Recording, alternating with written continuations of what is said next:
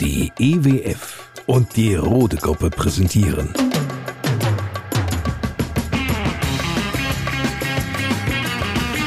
Bei uns am Diemelsee. Die Podcast Lokalradio-Show mit Lars Kurs.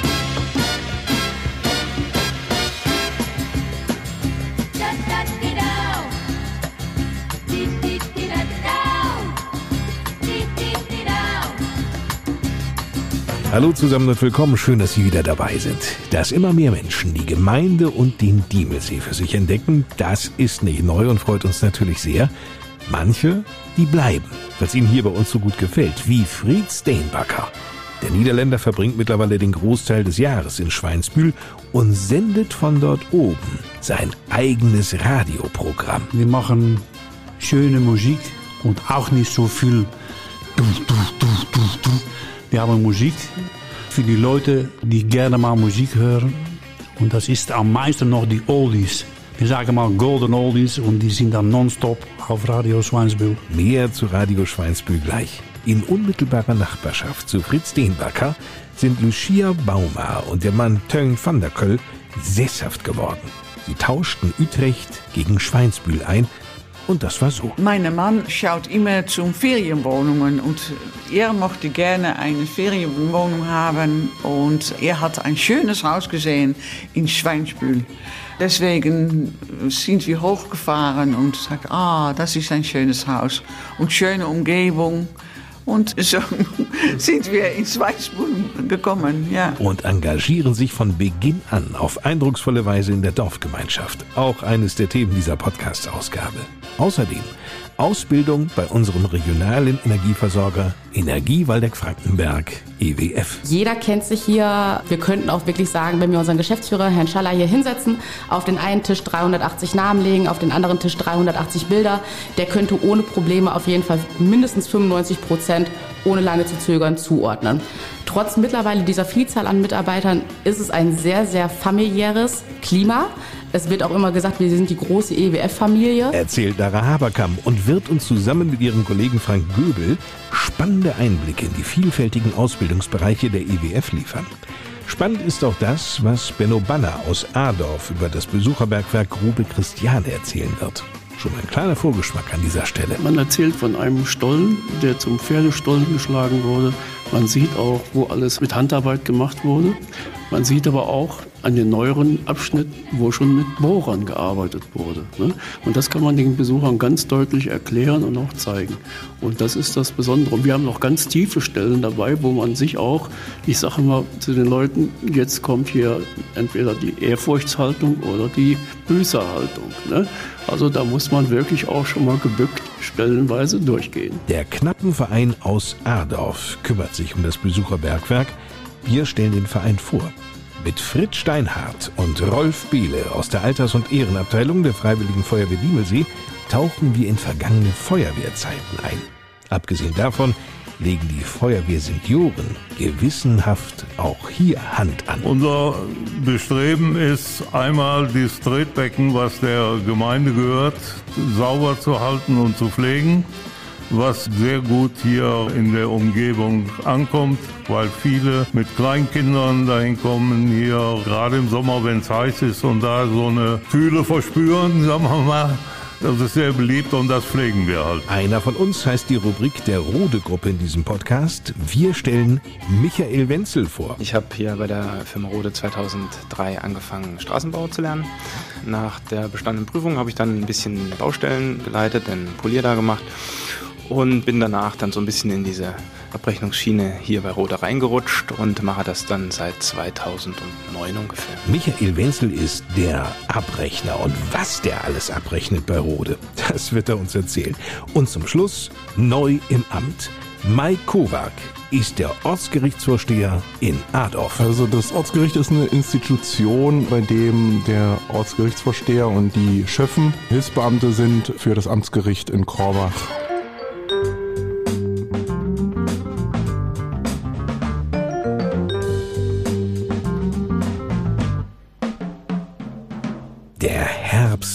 Naht, zumindest kalendarisch. Nicht? Die Temperaturen gehen ja auch schon spürbar zurück. Die Hitze scheint vorbei. Regen ist angekündigt. Zum Glück, mögen sich viele sagen, ist ja auch alles viel zu trocken, es war zu heiß. Die Auswirkungen waren ja auch nun für jeden hier bei uns im Landkreis Waldeck-Frankenberg durchaus zu erkennen. Der Edersee, immerhin Deutschlands zweitgrößter Stausee, ist fast leer. Frage daher an Diemelsees Bürgermeister Volker Becker.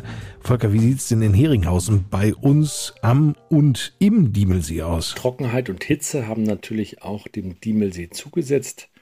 Von den 19,9 Millionen Kubikmetern Wasser sind noch 7,5 Millionen vorhanden. Dass im Sommer Wasser abgelassen werden muss am Diemelsee, das ist normal. Schließlich ist es auch Aufgabe des Diemelsees, die Schifffahrt auf der Weser zu sichern. Derzeit liegt der Wasserstand im Diemelsee für diese Jahreszeit und bei den aktuellen Wetterverhältnissen in einem nicht außergewöhnlichen Bereich. Man muss ja wirklich feststellen, dass es über Wochen auch keinen Niederschlag gab und deshalb die Bäche nicht viel Wasser in den Diemelsee geführt haben. Ja, Regen sollen wir ja absehbar wieder häufiger erleben, so zumindest die Vorhersage. Sind denn die Gäste am Diemelsee in irgendeiner Weise eingeschränkt? Die Wasserfläche ist groß genug für Sportler und Erholungssuchende. Sonnenbadende müssen nur wenige Meter weiter als zu Anfang des Sommers laufen, um den Sprung ins kühle Nass zu genießen. Selbst die Erlebnis Großwasserrutsche in Heringhausen läuft weiter. Verleiher von Wassersportgeräten und Wassersportschulen haben geöffnet und als einer der wenigen Talsperren in Hessen bietet der Diemelsee eine uneingeschränkte Personenschifffahrt auf der MS Muffert von Stefan Koch an. Vielen Dank, Diemelsees Bürgermeister Volker Becker.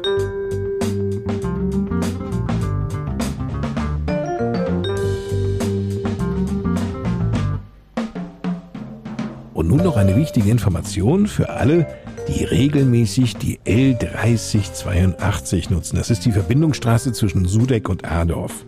Vom 19. September an wird nämlich die Straße gesperrt. Hessen Mobil nimmt sich nun endlich dieser Landesstraße an und das auf einer Länge von knapp zweieinhalb Kilometern. Ja, wenn wir mal ehrlich sind, die Straße ist ja auch überfällig. Ja, wir sprachen ja auch bereits mehrfach hierüber im Podcast. 2,2 Millionen Euro investiert Hessen Mobil in die Instandsetzung.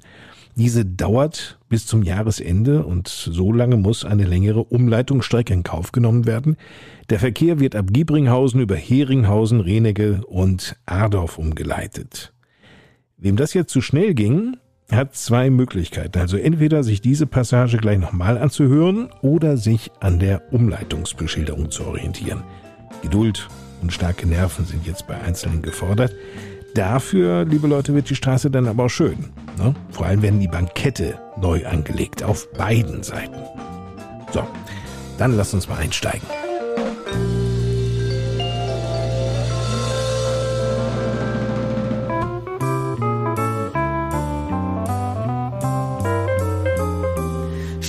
Deine Nerven, mach mal Pause. Warum schaltest du nicht einfach ab? Schalt dein Radio ein. Schalt dein Radio ein. Schalt dein Radio ein. Schalt dein Radio ein. Ob du unterwegs bist, ob zu Hause, was immer geschieht, du bist dabei.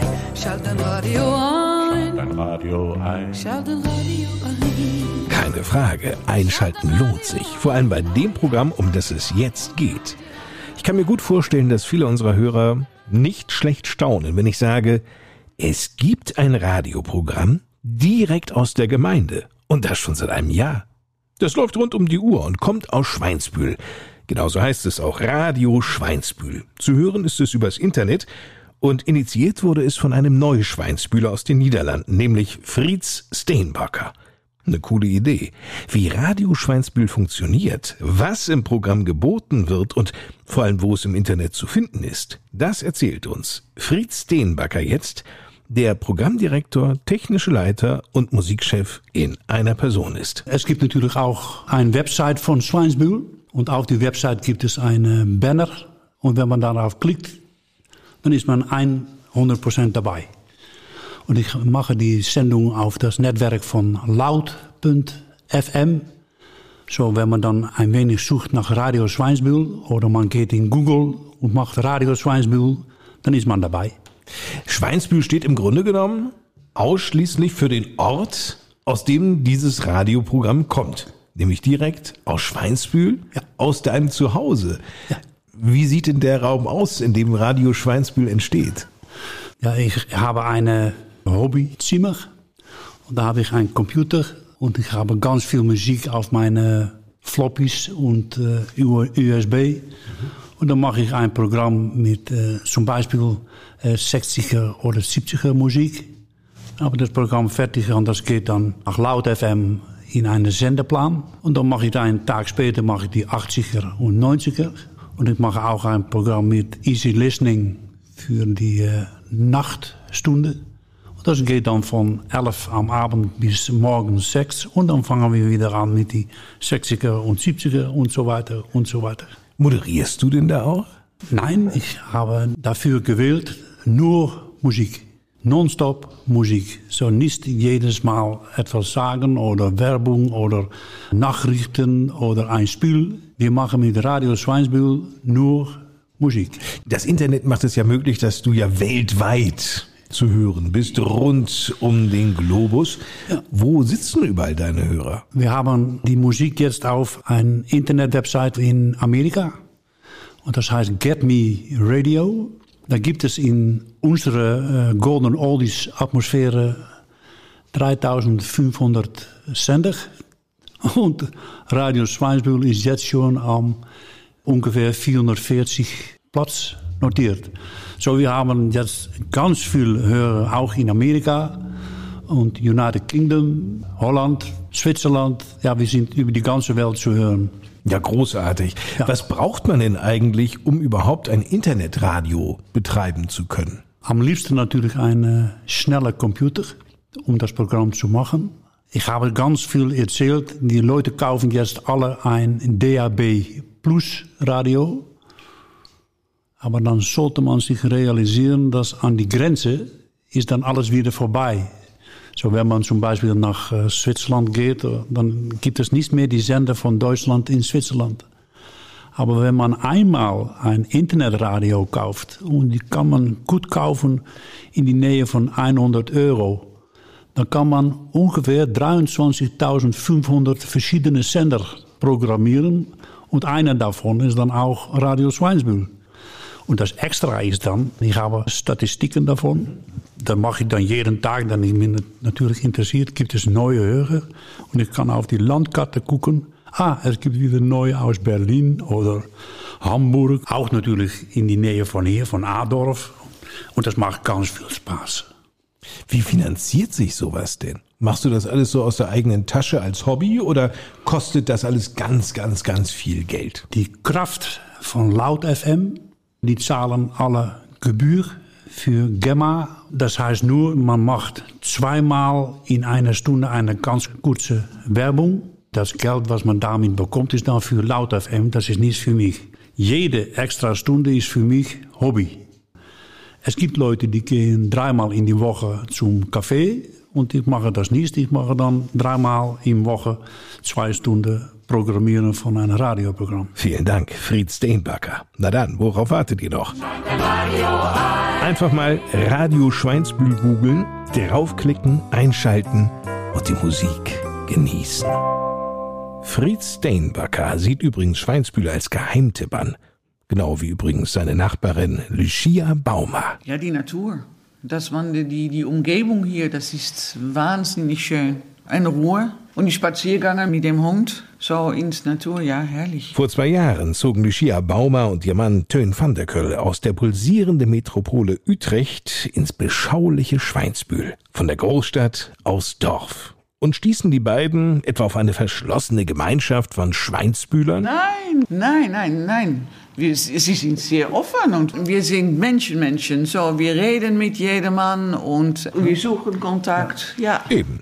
Lucia Baumer und Tön van der Köll gingen offen auf die Schweinsbühler zu. Egal, oder in, in den Niederlanden oder äh, wo man von herkommt, in eine andere Umgebung, da muss man, man bis die Letzte, dann kann man nicht das größte den Mund haben, dann muss man anschauen und dann rundschauen, wie das funktioniert. Und wir, wir weisen beiden, wenn man in eine kleine Gemeinschaft kommt, dann muss man integrieren und das dauert vielleicht etwas Zeit, aber dann müssen wir integrieren in das Dorf und das Dorf nicht in uns integrieren. Und das war geklappt und die Leute sind hier sehr freundlich von Anfang.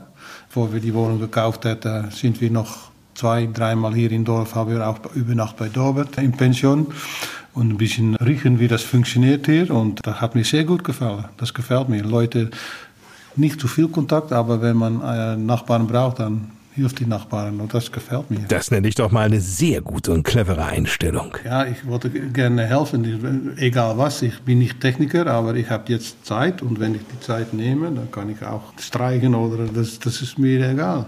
Wir sind auch vom Dorfgemeinschaftshaus verantwortlich. Für das Dorfgemeinschaftshaus ja, haben ja. wir Leute gesucht und dann haben wir Töne eingeladen, dann haben wir beide gelöst. Dann haben wir für das Dorfgemeinschaftshaus haben wir eine und ein Einwohner im Dorf und ja, so ist ist es eigentlich, wie das hier in Dorf ein bisschen geht mit den meisten. Ja, und du hast auch äh, geholfen mit äh, die äh, Grillhütte. Grillhütte.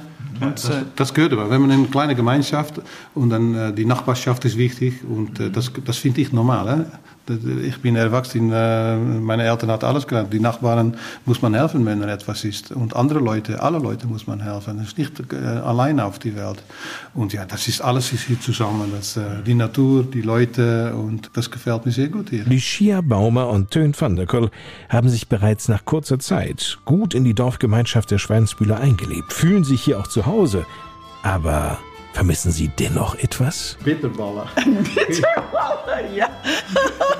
Bitterballen ist wie Krokette. Das ist Ragout mit Fleisch, mit Kruste drauf und das ist ein Snack. Das, das ich sage es nur als Spaß. Wenn ich in Holland komme, ach, ich wohne in Deutschland, ich kann keine Bitterballen kaufen, ich wollte Bitterballen oder Krokette haben. Aber das ist nur im Kopf. Aber die müssen nicht, man ist, alles ist hier. In, in, in Winterberg kann man die bekommen in, in eine Kneipe. Lakritz, Lakritz ist ja, das in Deutsch? Ja, ja, aber dann typisch holländisch. Na, wer weiß, vielleicht bieten die Neuschweinsbühler irgendwann genau diese holländischen Spezialitäten auch hier in der Gemeinde an. Ja, zum einen würde es doch die Urlauber aus den Niederlanden freuen, zum anderen die Neudiemelseer aus dem kleinen Nachbarkönigreich genauso. Allein in Schweinsbühl leben acht Niederländer. Das sind fast zehn Prozent der Dorfbevölkerung.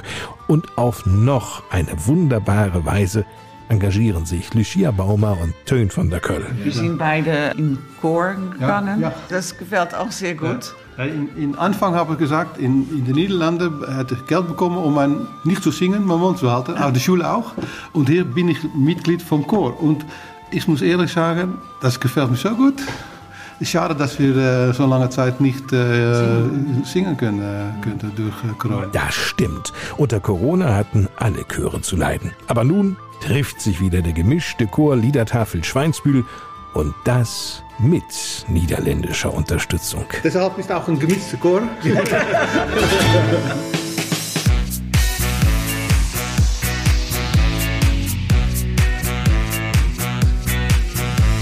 Mit diesem Monat begann für viele Jugendliche und junge Erwachsene ein ganz neuer Lebensabschnitt, nämlich der Start in den Beruf.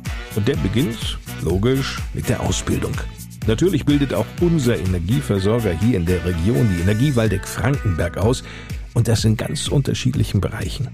Wir lernen jetzt zwei EWF-Mitarbeiter kennen, die auch hier im Unternehmen einst ihre Ausbildung starteten. Allen voran Lara Haberkamp. Vor zwölf Jahren kam die 28-Jährige zur IWF. Tatsächlich waren meine Pläne andersweitig. Ich wollte nach der Realschule mein Abitur nachholen und auf Innenarchitektur studieren.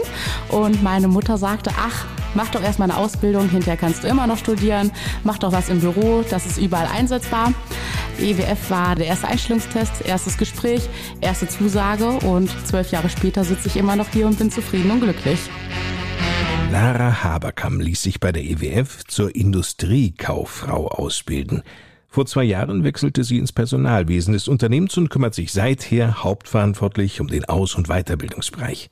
Jeder, der sich hier bei der EWF um eine Ausbildung bewirbt, absolviert auch einen Einstellungstest. Gut, das ist nicht neu, das ist ja in den allermeisten Unternehmen so. Und nur zu gut kann sich Lara Haberkamm in diese Testsituation bei den Bewerberinnen und Bewerbern hineinversetzen. Ja, Und man kann es immer wieder nachempfinden. Wenn wir die Auszubildenden begrüßen, können wir es immer wieder nachempfinden und wissen, mit welcher Nervosität die dort sitzen und den Test bearbeiten. Doch worum geht es denn eigentlich bei diesem Test? Das ist ein allgemeiner Einstellungstest. Da werden verschiedene Bereiche wie Mathe, Deutsch, Allgemeinbildung abgefragt, einfach um zu gucken, wo sind die Auszubildenden oder die künftigen Auszubildenden besonders gut, wo ist gegebenenfalls noch Handlungsbedarf, einfach dann eine grobe Wissensabfrage. 26 Azubis sind in der EWF beschäftigt. So, nun wird spannend. Das ist nämlich wirklich toll, dass hier sogar einige der Azubis in die Bearbeitung der Tests der künftigen Kolleginnen und Kollegen eingebunden werden. Ja, Lara Haberkamp erklärt uns, wie das funktioniert. Die betreuen die künftigen Auszubildenden auch während des Schreibens und die lassen wir den Test dann erstmal auswerten und kontrollieren und wir Hauptausbilder schauen hinterher nochmal drüber, gucken stichprobenartig rein, ob da irgendein Fehler unterlaufen ist und machen nur nochmal einen zweiten Blick. Aber grundsätzlich werten das die Auszubildenden bei uns im Haus selbst aus. Aber natürlich sind nicht alle Tests gleich, denn die EWF bildet ja nicht nur Industriekaufleute wie Lara Haberkamp aus, sondern auch Techniker. Wir bilden hauptsächlich aus Elektroniker, Fachrichtung Energie- und Gebäudetechnik. Derzeit bilden wir noch einen Industrieelektriker aus. Des Weiteren, ja, wenn man es im Bereich Technik stecken möchte, kann man die IT-Berufe ja auch noch dazu zählen. Frank Göbel hat hier ganz klar den Überblick. Schließlich ist er für die Ausbildung der Techniker und Elektroniker zuständig. Er ist schon fast so ein Urgestein der EWF. Seine Ausbildung hier im Unternehmen liegt 28 Jahre zurück. Elektroinstallateur lernte Frank Köbel.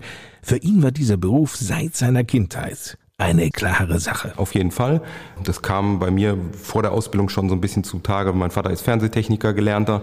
Der hat mich also früh schon ein bisschen mit an die Hand genommen und da entstand halt die Affinität äh, zu Technik, Elektrotechnik, Elektronik und so weiter. Dieser Test der angehenden Techniker in den Reihen der EWF sieht doch ganz anders aus. Da geht es nämlich vorrangig um das technische Verständnis. Also da wird logisches Denken abgefragt, technisches Verständnis, technische Zusammenhänge verstehen, aber auch Allgemeinwissen, Rechtschreibung unter anderem auch. Und wir machen allerdings zusätzlich noch einen kleinen handwerklichen Test. Das heißt, die künftigen Azubis oder die Bewerber müssen mit einem Stück Draht einen Gegenstand biegen nach einer Vorlage und wir gucken uns nachher an, ob die das einigermaßen hinbekommen haben, ob ein gewisses handwerkliches Geschick vorhanden ist oder nicht nicht. Damit jeder von uns einmal eine klare Vorstellung eines solchen Tests bekommt, gibt uns Frank Göbel ein ganz konkretes Beispiel. Im letzten Jahr war es eine Büroklammer, eine überdimensionierte, die etwa die Größe eines DIN A4-Blattes hatte. Und da gab es halt einen Vordruck, nach dem man sich richten sollte und die biegen musste. Es wird deutlich, für alle, die bei der EWF einen technischen Beruf erlernen möchten, ist klar. Man muss da schon einen Draht dazu haben,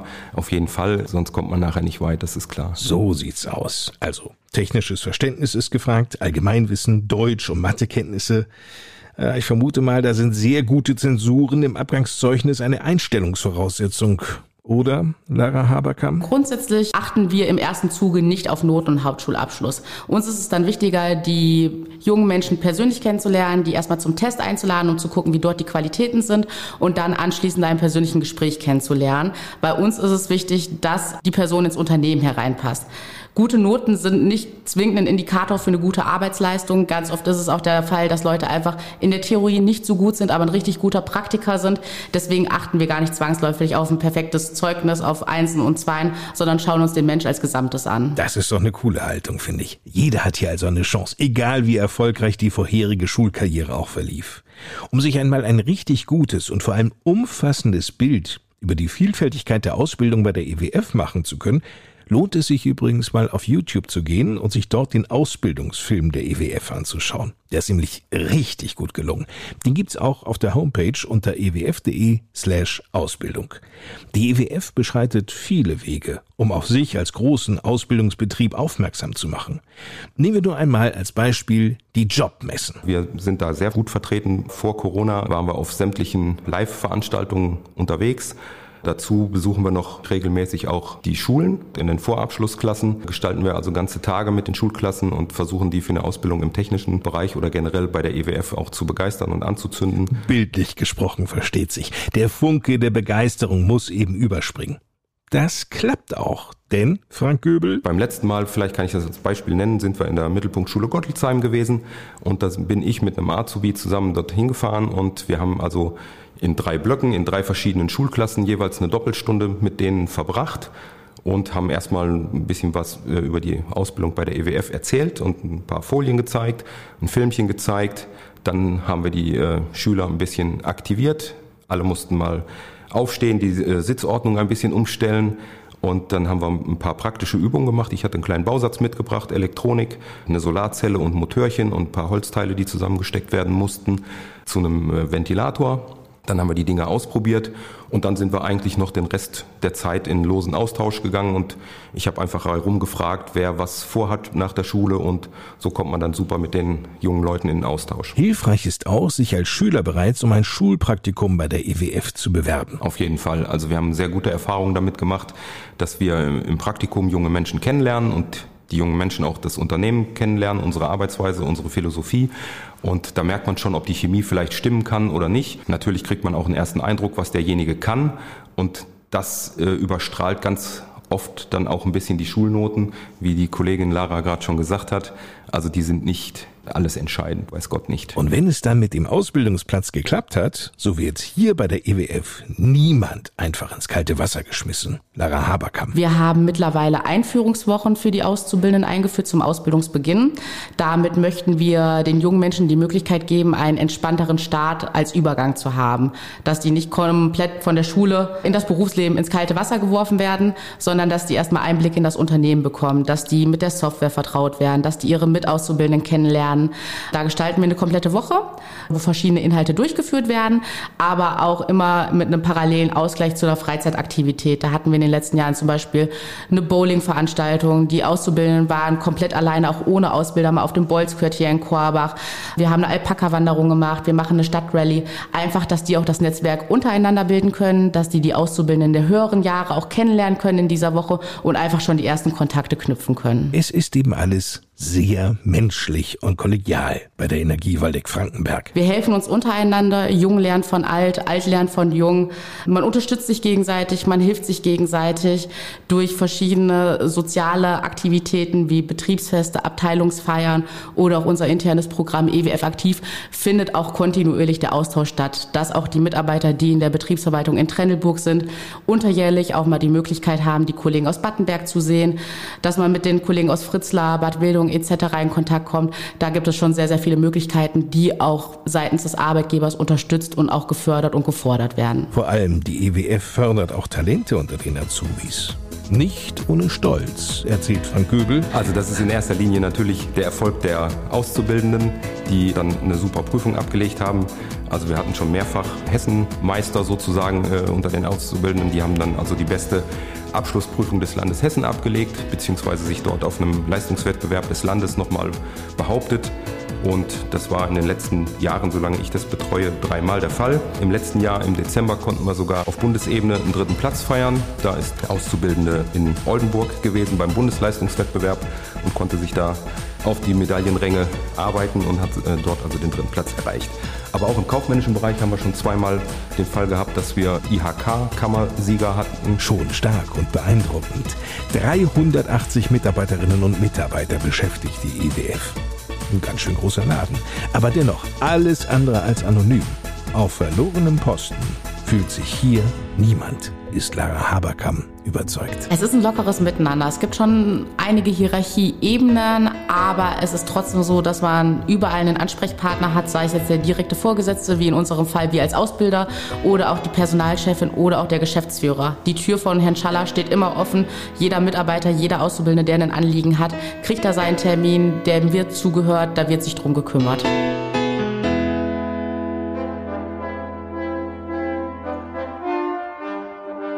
Bei diesen Klängen wissen die meisten sofort, es geht jetzt in unserer Podcast-Lokalradioshow bei uns am Diemelsee um Bergbau.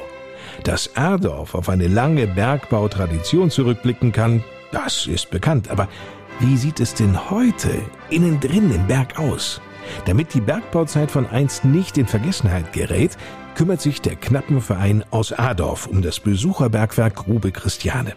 Viele Besucher konnten sich Ende August beim Sommerfest ja selbst ein Bild davon machen, aber für all jene, die noch nicht im Bergwerk waren, tauchen wir jetzt genau dort ein. Als ich vor einiger Zeit Benno Banner traf, war er seit kurzem der neue Vorsitzende des Knappenvereins.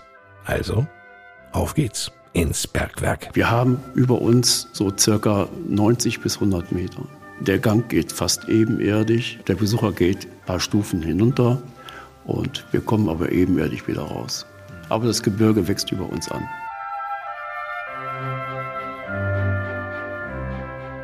Der erste Eindruck, den Benno Banner schildert. Hier unter Tage erscheint die körperlich enorm anstrengende Bergmannsarbeit sehr lebendig. Wir haben auf vielen verschiedenen Stellen haben wir Puppen installiert und die zeigen ursprüngliche handwerkliche Tätigkeiten, so wie das Schlagen mit Eisen und Schlegel oder auch Arbeiten mit dem Bohrhammer und auch Arbeiten mit Bohrhammer mit Wasserspülung, wie es dann später gekommen ist. Vorher wurde ja mit reiner Druckluft gebohrt und die wurde nicht mit Wasser benetzt, sodass damals ganz viele Bergleute an Staublunge erkrankt wurden. Und dann hat man sich umgestellt und hat das Ganze auf Wasserspülung erneuert und damit weitergemacht. Zudem erfahren die Besucher viel Neues und Spannendes. Natürlich geht es auch darum, warum am 16. April 1963 der Eisenerzabbau hier in Adorf eingestellt wurde. Das Erz aus Schweden, Brasilien war günstiger, das wurde dann bis Rotterdam geliefert, wurde auf dem Rhein bis Huckingen geschafft und dann konnte Mannesmann das da verwerten. Das war also günstiger als wie der, der Schienentransport. Und unser Erz hatte einen höheren Kalkanteil. Kalk braucht man zwar beim Schmelzen, aber die anderen Erze waren auch vom Eisengehalt wesentlich höher. Die hatten bis 60 Prozent. Unser Eisengehalt lag bei 30, 35 Prozent ungefähr. Und äh, dann war das für die Firma Mannesmann rentabler, sich da umzustellen. Mhm. Eisen gibt es noch genug hier unten, weil 1955 hatte ja die Firma Mannesmann beabsichtigt, in der Nähe von Messinghausen einen neuen Schacht abzuteufen, weil da lagern noch unheimliche Mengen an Eisenerz, was noch nicht erschlossen ist. Und man weiß nicht, was kommt. Die Grube wurde schon ein paar Mal zugemacht. Sie wurde auch wieder ein paar Mal aufgemacht. Man kann es ja nicht voraussagen. Wohl wahr. Gut eineinhalb Stunden dauert die Führung durch das Besucherbergwerk. Die benötigt man, auch wenn man schnell geht, doch immer. Wer diese 90 Minuten unter Tage dabei sein möchte, sollte jedoch an Folgendes denken. Also warme Anziehsachen und festes Schuhwerk wäre schon wichtig denn die Temperatur beträgt rund 9 Grad und die Luftfeuchtigkeit ist immer bei 98 Prozent. Und anschließend, die Gäste sind beeindruckt, nimmt Benno Banner immer wieder wahr. Sie kommen mit einer großen Erwartung, freuen sich auf den Besuch, gerade auch Kinder. Und wir sehen aber auch, wenn sie das Bergwerk wieder verlassen, das hat ihnen was gebracht.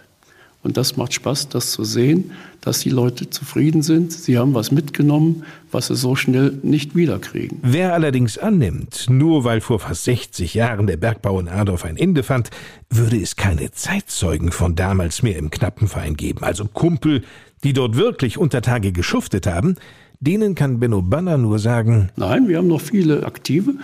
Und unser Erich Banger, der ist 82 äh, Jahre, der macht sogar jetzt auch noch Führungen. Gerhard Willicke, der das auch damals mit initiiert hat, dem geht es körperlich nicht mehr so gut, aber der ist noch aktiv beim Chor, beim Singen. Na klar, den Chor wollen wir nicht unerwähnt lassen. In diesem Jahr feiert er sein 20-jähriges. Chor und Knappenverein gehören zusammen, auch wenn nicht jedes Vereinsmitglied hier mitsingt. Finanzielle Unterstützung findet der Knappenverein über die Gemeinde Diemelsee, die speziell für das Besucherbergwerk Fördergelder akquirierte. Denn die Instandhaltung das können wir uns alle vorstellen, ist natürlich sehr kostenintensiv. Also die Gemeinde hat schon ein Dach äh, neu gedeckt dieses Jahr, ein zweites Dach folgt im Herbst. Und was ganz wichtig ist, ist die äh, Elektroinstallation unter Tage, weil die ist sehr feuchtigkeitsanfällig und die wird komplett erneuert.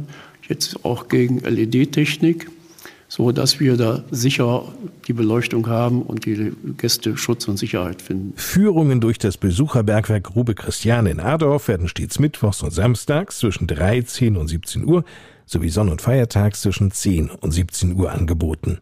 Die Mitglieder des Knappenvereins freuen sich auf interessierte Gäste, wobei ein Punkt ist noch ganz wichtig. Zwar zählt der Knappenverein über 100 Mitglieder, Jedoch ist nur ein Bruchteil davon aktiv. Das ist ein Riesenproblem. Für die Wochenenden haben wir bestimmt immer welche da, sind auch die Jugendlichen sind jetzt dabei, sich da fortzubilden. Aber für Mittwochs, da würden wir gerne noch Leute finden, die sich ehrenamtlich engagieren, sind gerne herzlich willkommen. Eine Vorbildung, um Gruppen durch das Besucherbergwerk zu begleiten und Informationen weiterzugeben, ist nicht erforderlich, so Benno Banner. Wir haben es bis dato so gehalten, dass man immer mehrere Male mit erfahrenen Führern mitgeht und schließt sich dann der Gruppe an und sie hört auch, man hört auch die Fragen der Gäste und dann bekommt man das meiste so mit, ne, was wichtig ist. Also nur Mut. Einfach mal zu den Öffnungszeiten des Besucherbergwerks vorbeischauen oder direkt mit dem Knappenverein Kontakt aufnehmen. Benno Banner musste mittlerweile leider sich vom Amt des Vorsitzenden des Knappenvereins verabschieden. Martin Bick und Fabian Fischer managen jetzt als gleichberechtigte Stellvertreter den Knappenverein, dem wir hier im Podcast noch mehr begeisterte Mitglieder wünschen. In diesem Sinne, Glück auf!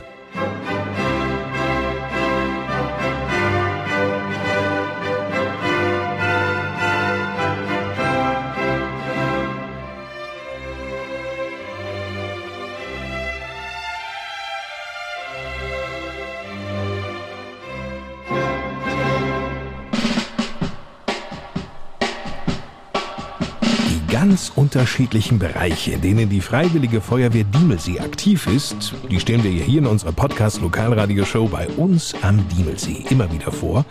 Da darf natürlich die Ehren- und Altersabteilung nicht fehlen, also Kameraden, die sich über viele Jahre ehrenamtlich in einer der Ortsfeuerwehren der Gemeinde engagierten und dann meist aus Altersgründen ausschieden. Zwei dieser altgedienten Feuerwehrleute aus der Adorfer Wehren, die werden wir jetzt näher kennenlernen, nämlich Fritz Steinhardt und Rolf Behle. Letzterer, also Rolf Behle, der kann auf ein halbes Jahrhundert Feuerwehrarbeit zurückblicken.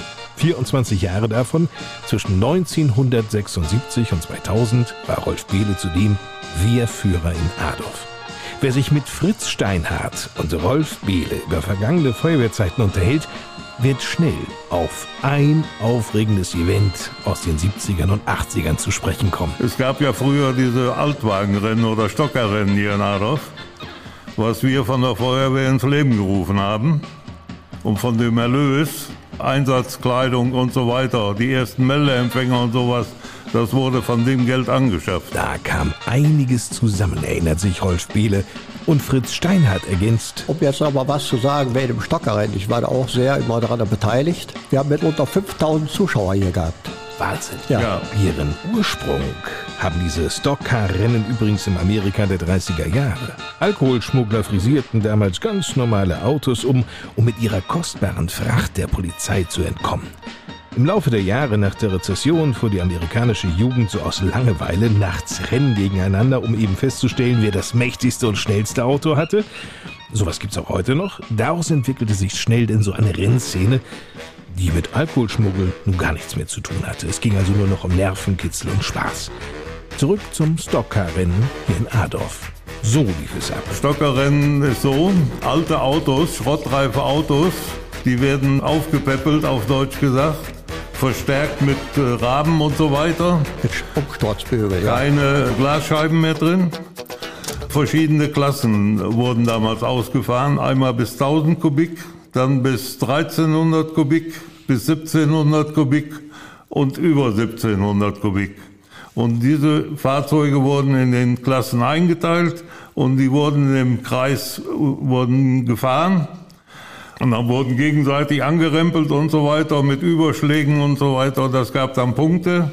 Der Sieger, der die meisten Punkte hatte, der kriegte dann einen Pokal. Da hatten die Adorfer Kameraden natürlich jedes Mal zum Stockcar-Rennen alle Hände voll zu tun, erinnert sich Rolf Behle. Wir das wurden unterstützt von der Feuerwehr einmal hier im benachbarten äh, Badberg und einmal von der Feuerwehr Willingen. Weil wir hatten als Ausrichter keine Zeit für Löscharbeiten oder sonst was. Versteht sich, doch irgendwann schob die Kreisverwaltung einen Riegel vor die Traditionsveranstaltung. Damals wurde das auf Stoppelfeldern ausgefahren. Mhm. Zuerst, ja. Zuerst. Und dann kriegten wir vom Kreis die Auflage, ein eigenes Gelände zu bauen, wegen Öl und so weiter, Verschmutzung, und, äh, wegen Trinkwasser, Einzugsgebiet. Dann haben wir ein eigenes Gelände gemacht. Dann auf einmal hieß es, nein, da ist auch Öl im Spiel hier, das läuft da unten ins Erdreich rein, obwohl da nie ein Tropfen reingekommen ist. Ihr dürft nicht mehr. Und dadurch ist das gestorben. Schade, finden viele, die dieses Stockcar-Rennen zwischen 1974 und 1988 in Adorf miterlebt haben. Es waren andere Zeiten, so Fritz Steinhardt. Das galt auch für die Einsatzkleidung und Uniformen. Ein Blaubrand, einen einteiligen Stoffanzug und dann einen schwarzen Helm. Das war unser Einsatz. Und äh, ich habe 64 angefangen damals in der Wehr. Das war in 67, vergesse ich nicht, da gab es so schwarze Regenmäntel. Die wurden dann über den Kombi gezogen. Okay. Das war die Schutzkleidung. Weiß Rolf Behle nur zu gut. Von Schutzkleidung konnte an sich auch keine Rede sein, so Fritz Steinhardt. Ich habe zum Beispiel einen der ersten Einsätze, die ich hatte, da hat ein Stellmacherei gebrannt. Als der Brand so richtig im Gang kam, waren auch Ziegel durch die Gegend geflogen. Eine Ziegel ist bei mir auf dem Stahlhelm, da ist eine Beule drin. Und der andere Ziegel ist bei mir in der Schulter. Da habe ich jetzt noch eine Narbe mit der Spitze in die Schulter rein. Bei den heutigen Bekleidungen würde das nicht mehr passieren, weil es war, war ja kein Schutz, dieser einfache Stoffblaubrand, da war ja nichts nix da. Bei den heutigen Einsatzkleidungen Ja, da ist würde das, das nicht anders. mehr passieren, ja, das stimmt. da könnte das nicht mehr passieren. Zum Glück. Anderer Vergleich zwischen heute und damals. Was trugen die Feuerwehrleute in den 60ern oder auch 70ern im Einsatz an den Füßen? Äh, Gummistiefel. Lederstiefel hatten wir zu der Zeit nicht gehabt. In den 80er Jahren haben wir für die komplette Adorfer Wehr hier von dem Erlös von dem Stockerrennen haben wir die Lederstiefel für jeden gekauft. Genauso spartanisch wie die Kleidung war auch der Adorfer Fuhrpark damals ausgestattet. Wo ich angefangen habe, hat man hier in Adorf ein äh, Bulli gehabt mit einem Hänger, wo die Tragkraftspitze drauf war und ein LF16 von einem Katastrophenschutz. Na? Wo ich übrigens auch 30 Jahre drin war. Dann wurde 1966 wurde ein LF8 angeschafft. Und das war für uns hier eine ganze Erleichterung, weil da auch schon die Artenschutzgeräte mitkamen. Damit noch nicht genug. Ein VW LT damals, den haben wir auch aus Erlös von diesem Stockerrennen selber erworben. Und die Gemeinde hat uns dann äh, da einen Rettungssatz reingekauft. Und dieser Rettungssatz wurde häufig verwandt, erinnert sich Rolf Behle. Nein, das kann ich auch ruhig sagen. Ich habe in den 50 Jahren aktive Zeit, habe ich 40 Tote gehabt. Und das ist viel. Und das die schlimmsten waren damals die fünf Jugendlichen, die oben hier zwischen Adolf und Fassbeck ums Leben kamen. Die erste, wo ich damals zukam, das waren lauter ältere Leute, die damals von einem Geburtstag kamen. Das waren damals auch fünf. Und dann war noch ein schwerer Unfall hier zwischen Adolf und Renegge, wo es auch wieder fünf waren. Ne? Einsätze, die Rolf Behle nie vergessen wird. Genauso auch Fritz Steinhardt. Ihm ist dieser Einsatz noch immer sehr präsent, auch wenn er bereits Jahrzehnte zurückliegt. Eine Frau war hier beim Zahnarzt gewesen und direkt bei der Landesgrenze Richtung Pattberg hat sie sich mit Auto überschlagen. Aus welchem Grund weiß ich nicht. Auf jeden Fall lag das Auto auf dem Dach. Die Frau war angeschnallt und hing also in den Gurten drin, mit Kopf da unten. Da war es, weil ich nun körperlich nicht so der Größte bin, ich war der Kleinste praktisch, bin durch die Scheibe rein und habe mich unter die Frau drunter gelegt. Und der Kamerad musste dann hier das Sicherheitsgurt durchschneiden.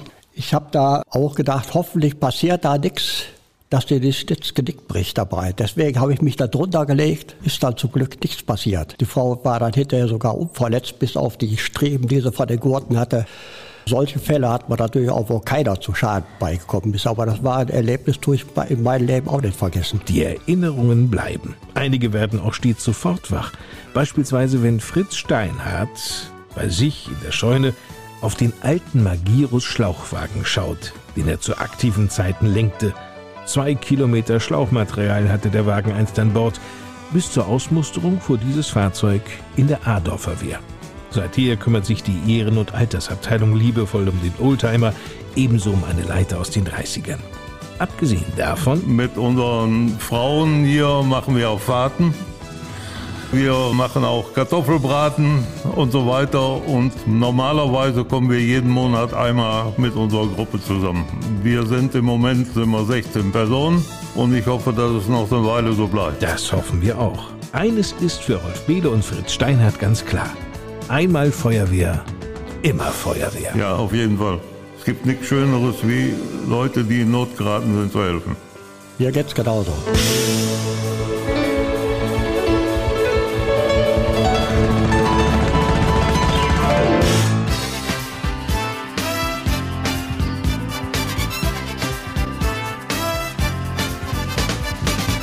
Lkw mit der Aufschrift Rode haben die meisten von uns ja schon gesehen. Und wer diese Podcast-Lokalradioshow bei uns am Diemelsee seit drei Jahren mittlerweile verfolgt, weiß natürlich auch sehr genau, dass die Rode-Gruppe aus Korbach-Meinringhausen ein Straßen- und Tiefbauunternehmen ist, das sich seit einiger Zeit auch im Gleisbau engagiert und zudem den Steinbruch in Ardorf betreibt. Wir stellen aber nicht nur einzelne Unternehmensbereiche vor, sondern auch Mitarbeiterinnen und Mitarbeiter aus dem Rode-Team, die dieses Unternehmen mit prägen. Wie Michael Wenzel aus Battenberg. Der 41-Jährige ist schon viele Jahre bei Rode, absolvierte dort auch seine Lehre im Straßenbau. Mittlerweile hat er eine ganz wichtige Aufgabe übernommen. Er ist nämlich einer der Abrechner. Nur, was macht denn eigentlich so ein Abrechner? Löhne und Gehälter werden abgerechnet. Oder Michael Wenzel? Ja klar, stimmt das. Bin ich aber nicht für zuständig. Ich bin für die technische Abrechnung zuständig bei uns. Alles das, was wir bauen, müssen wir dokumentieren und müssen es auch auf ein Stück Papier bringen, um daraus eine Rechnung zu generieren zu können. Und das ist meine Arbeit. Alles, was Sie bauen. Jetzt nehmen wir mal ein Großprojekt, die A7. Da wird ein Streckenabschnitt saniert, wird neu gebaut vielleicht auch. Was müssen Sie da jetzt konkret machen? Bei den Oberflächen ist es so, die müssen aufgemessen werden. Die werden über Flächen abgerechnet. Das heißt, wir müssen die Fläche ja erstmal feststellen, wie groß die überhaupt ist, die wir abrechnen können. Fahren Sie raus und messen da oder macht das der Trupp? Es ist einerseits davon geprägt, dass man rausfährt und selber misst und sich halt auch ein Bild davon macht, was wir bauen. Und auf der anderen Seite natürlich auch die Büroarbeit, dass es in den Computer eingetippt wird und die Rechnung daraus erstellt wird. Das heißt, Sie müssen sich an der Kalkulation ein wenig entlanghangeln, oder? Ja, das ist schon ein enges Zusammenarbeiten, das schon, ja. Haben Sie auch schon mal gedacht, Menschenskind, wer hat denn das kalkuliert? Das kann doch nie und nimmer hinkommen. Ja klar, aber wir machen das Beste draus. Können Sie mal ein paar Beispiele nennen, was Sie so berechnen? Im Kanalbau ist es zum Beispiel der Aushub. Wir müssen ja erstmal die Erde ausheben, um die Rohre da unten reinzulegen. Das ist halt Länge, Breite, Höhe. Dann muss die Länge der Rohre müssen ja da reinkommen. Dann müssen wir aufmessen. Und es ist doch einiges an Arbeit, was dann rumkommt. Es ist ein unheimlich abwechslungsreicher Job, weil man ja quasi vom ersten bis zum letzten Tage auch auf der Baustelle ist. Man sieht also, was da passiert und man sieht natürlich nachher auch, was vielleicht auch hängen bleibt. Also es ist unheimlich spannend und super. Rechnen Sie denn immer am Ende der Bauarbeiten ab oder Tag für Tag? Wir machen auch Abschlagsrechnungen zwischendurch schon mal, damit wir schon mal wieder ein bisschen Geld reinbekommen, weil ja doch schon auch teilweise sehr hohe Kosten während des Betriebs auflaufen. Aber ganz zum Schluss, wenn die Baustelle fertig ist, wird eine Schlussrechnung erstellt und ein Strich drunter gemacht. Ja. Also ähnlich wie beim Hausbau. Ja, genau. Was macht Ihnen am meisten Spaß in Ihrem Job? Man hat auf der einen Seite mit unseren Mitarbeitern zu tun, weil man von denen ja auch Infos braucht. Hm, was hast du jetzt hier alles gebaut? Weil man ja nicht immer jede Arbeit auch sehen kann, die da gemacht wurde. Also hat die Kommunikation hier mit seinen Mitarbeitern und auf der anderen Seite auch eine Kommunikation mit dem Auftraggeber dem man dann ja halt auch das plausibel erklären muss, warum wir jetzt dafür Geld haben wollen und auch nachher noch so viel Geld dafür haben wollen, ist das schon spannend und macht Spaß. Nun sind Sie seit 2003 bei Rode beschäftigt, im nächsten Jahr das Jubiläum, das 20-jährige. Was zeichnet für Sie ganz persönlich diesen Laden aus? Warum sind Sie gerne hier? Es ist ein unheimlich gut aufgestellter, unheimlich gut aufgestellte Firma. Unsere Abläufe sind sehr gut. Das Miteinander macht sehr viel Spaß, gerade mit unseren gewerblichen Mitarbeitern, die draußen auf der Baustelle sind. Und es ist auch so, man hat auch hier seine Freiheiten.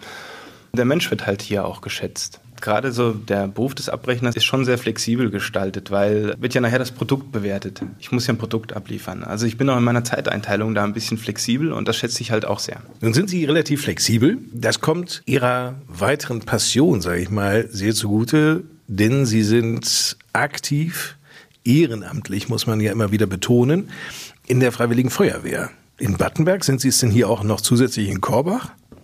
Nee, nur in Battenberg. Ich bin Stabbrandinspektor in Battenberg und dann fallen Termine auch schon mal auf nachmittags oder vielleicht auf morgens oder man muss vielleicht mal eine E-Mail schreiben oder mal ans Telefon gehen können und da erfahre ich eine wirklich super Unterstützung seitens der Firma Rode, dass ich die Zeit dafür zur Verfügung gestellt bekomme. Es macht Riesenspaß, weil man auch wirklich richtig was bewegen kann. Und als Arbeitgeber jemanden zu beschäftigen, der aktiver Feuerwehrmann ist, lohnt sich ja auch. Die Leute, die bei der Feuerwehr sind, übernehmen Verantwortung. Die lernen auch mit Menschen umzugehen. Sie lernen aber auch Menschen zu führen, lernen auch mal einen anderen Blick auf gewisse Sachen zu werfen. Und alleine schon das Engagement, etwas freiwillig zu tun, da kann ein Arbeitgeber auch von profitieren, denke ich, von aktiven Mitarbeitern. Michael Wenzel war das, Battenbergs Stadtbrandinspektor und im Hauptberuf Abrechner in der Rode-Gruppe.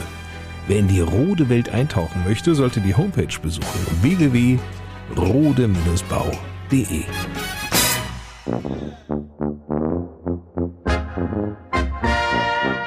Für Gerechtigkeit sorgen bekanntlich die Gerichte, wie einst das königlich bayerische Amtsgericht. Das Pendant dazu befindet sich in Korbach. Und zum Amtsgericht in Korbach zählen wiederum die Ortsgerichte. Das ist eine Besonderheit hier in Hessen. In jeder Gemeinde gibt es mindestens ein Ortsgericht. Und da die Gemeinde Diemelsee so groß ist und sich aus vielen Ortschaften zusammensetzt, gibt es bei uns auch gleich drei Ortsgerichte. Die jeweiligen Ortsgerichtsmitglieder sind vereidigte Ehrenbeamte. Für jedes Ortsgericht werden also ein Ortsgerichtsvorsteher und vier Ortsgerichtsschöffen bestellt. In Flechtdorf ist es Ulrich Fass-Gerold, der auch für Benkhausen und Wirmichhausen zuständig ist. Dagmar Bauer aus Schweinsbühl kümmert sich als Ortsgerichtsvorsteherin nicht nur um ihr Heimatdorf, sondern auch um Deisfeld, Giebringhausen, Heringhausen und Ottlar. Ein drittes Ortsgericht gibt's auch, nämlich das in Adorf. Seit diesem Jahr ist Mai Kowak hier Ortsgerichtsvorsteher. Auch er ist nicht nur für Adorf zuständig. Richtig, auch noch für Renege, Sudeck und Fassbeck. Mike Kowak lebt mit seiner Familie in Adorf. Die neue Aufgabe als Ortsgerichtsvorsteher ist keine vorübergehende. Ich bin jetzt für zehn Jahre zum Ortsgerichtsvorsteher ernannt. Und das lässt sich natürlich dann auch verlängern, wenn man damit einverstanden ist. Naja, Mike Kovacs Vorgänger im Amt, Wolfgang Theimer, hat es immerhin auf 23 Jahre Ortsgerichtsvorsteher-Dasein in Adorf gebracht. Aber es muss ja auch Spaß bringen. Schließlich ist die Aufgabe des Ortsgerichtsvorstehers kein Hauptberuf. Für dieses Ehrenamt gibt es lediglich eine Aufwandsentschädigung, die gering ausfällt und eigentlich keine große Rolle spielt, was mein Einkommen angeht. Sein Einkommen ist sicher. Bei Kovac ist im Hauptberuf Polizeibeamter in Korbach, kennt sich mit Recht und Ordnung aus. Aber wer nun meint, er könne mit einem Nachbarschaftsstreit zu Mike Kovac kommen, dem sagt der Ortsgerichtsvorsteher, da bin ich der falsche Ansprechpartner für, da müssen Sie zum Schiedsmann gehen. So sieht's aus. Schiedspersonen gibt es zwei in der Gemeinde Diemelsee, nämlich Simone Frese und Herbert Grebe.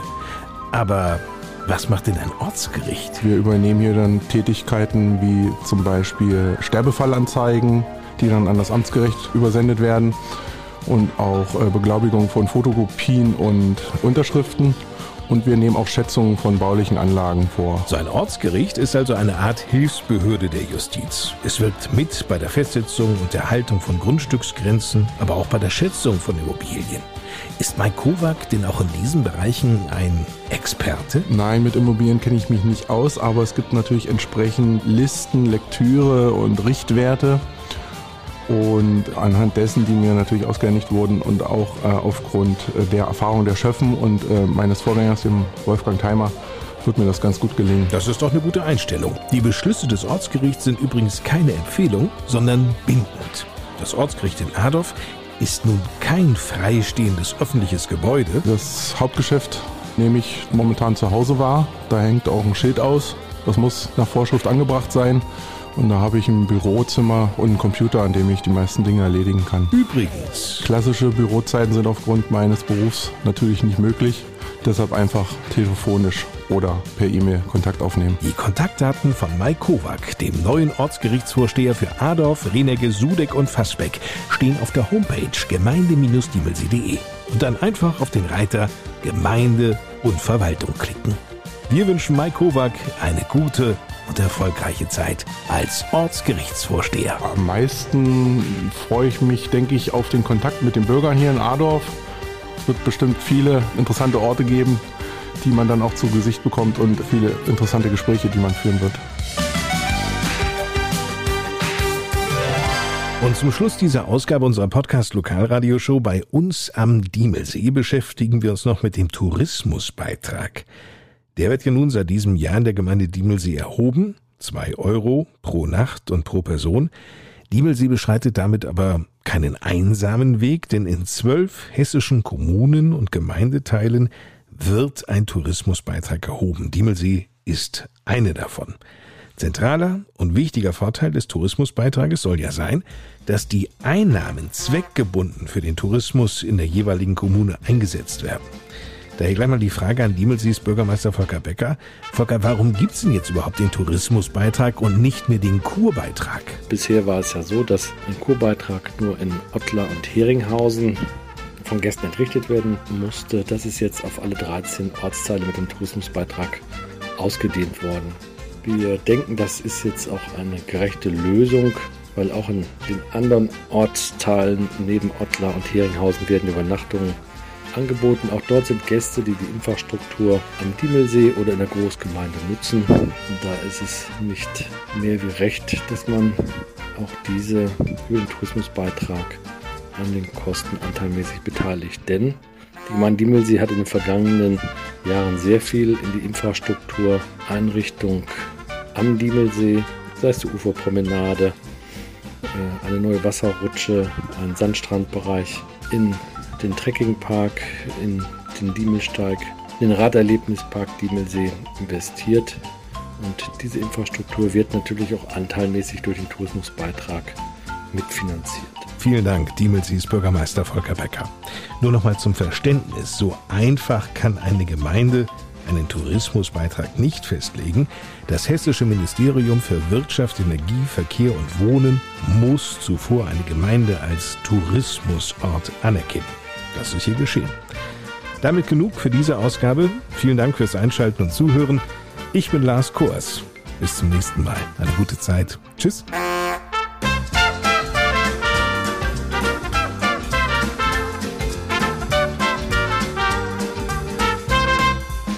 Die Podcast Lokalradioshow bei uns am Diemelsee wurde präsentiert von der EWF, der Energie Waldeck Frankenberg und der Rode Gruppe.